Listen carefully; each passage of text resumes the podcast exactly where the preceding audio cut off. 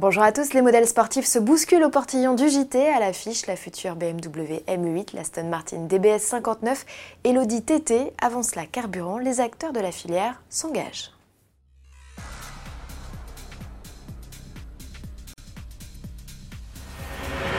Répercuter la baisse des prix du pétrole au jour le jour sur les prix à la pompe, la demande de Bruno Le Maire, ministre de l'économie, aux acteurs de la filière des carburants va être exaucée. Au terme d'une réunion le 8 novembre, les opérateurs pétroliers ainsi que les représentants des grandes et moyennes surfaces se sont engagés à réduire leur marge au maximum. Total parle d'une diminution des tarifs de 3 centimes. Depuis début octobre, les cours du pétrole baissent sans pour autant que les Français en ressentent les effets. La Direction générale de la répression des fraudes veillera aux engagements pris par les industriels du secteur. L'État, lui, espère voir les prix baisser d'ici au 17 novembre, journée de mobilisation des automobilistes en colère. Les prix du pétrole resteront élevés dans les mois et les années qui viennent, a tenu à rappeler Bruno Le Maire, qui veut poursuivre et accélérer l'indépendance de la France vis-à-vis des énergies fossiles. Du côté des constructeurs, tous n'ont pas choisi d'électrifier leur modèle pour afficher des consos réduites. BMW, par exemple, a choisi de greffer un bon gros V8 biturbo à sa future M8. C'est le même que l'on retrouve sous le capot de la M8 50i, sauf qu'ici, il développe 600 chevaux, soit 70 chevaux de plus. Cette cavalerie qui rivalise avec celle d'une M5 fait de la M8 la plus puissante C8 au catalogue à ce jour uniquement, car on imagine bien BMW nous préparer une savoureuse déclinaison compétition.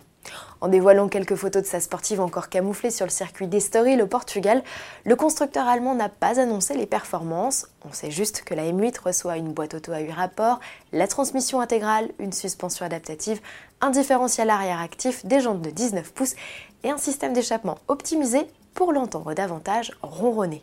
Plus de détails seront communiqués lors de la présentation au Salon de Los Angeles fin novembre. Elle rejoindra les concessions courant 2019. Les M8 cabriolet et grand coupé, elles, suivront. En bref, propriétaire d'Audi TT, vous êtes invité au Castellet le 18 novembre sur le circuit Paul Ricard. Le constructeur propose de fêter les 20 ans du modèle. Coupé et cabriolet, toutes générations confondues, sont attendus. À vous les roulages sur le circuit F1 et les baptêmes à bord du TT fraîchement restylés. Pour vous inscrire, rien de plus simple, il suffit d'envoyer un message à la page Facebook d'Audi France en indiquant vos coordonnées et le numéro de châssis de votre TT. Hommage toujours et pour finir avec cette DBS 59, il s'agit d'une série limitée de l'Aston Martin Superleggera, clin d'œil à la DBR1 qui signa un doublé aux 24 heures du Mans en 59 grâce aux équipages Carol Shelby, Roy Salvadori et Maurice Trintignant Paul Frère. En référence à la durée de la course, seuls 24 exemplaires seront produits. Ils sont reconnaissables à leur teinte verte, empruntée à leur illustré nez, ainsi qu'à leurs éléments en fibre de carbone ou couleur bronze. Pour l'habitacle, la division personnalisation d'Aston Martin Q a choisi un mix brun, noir, vert et un pavillon de toit avec une illustration de DBR1. Sous le capot, pas de changement avec toujours le V12 5 litres de biturbo de 725 chevaux.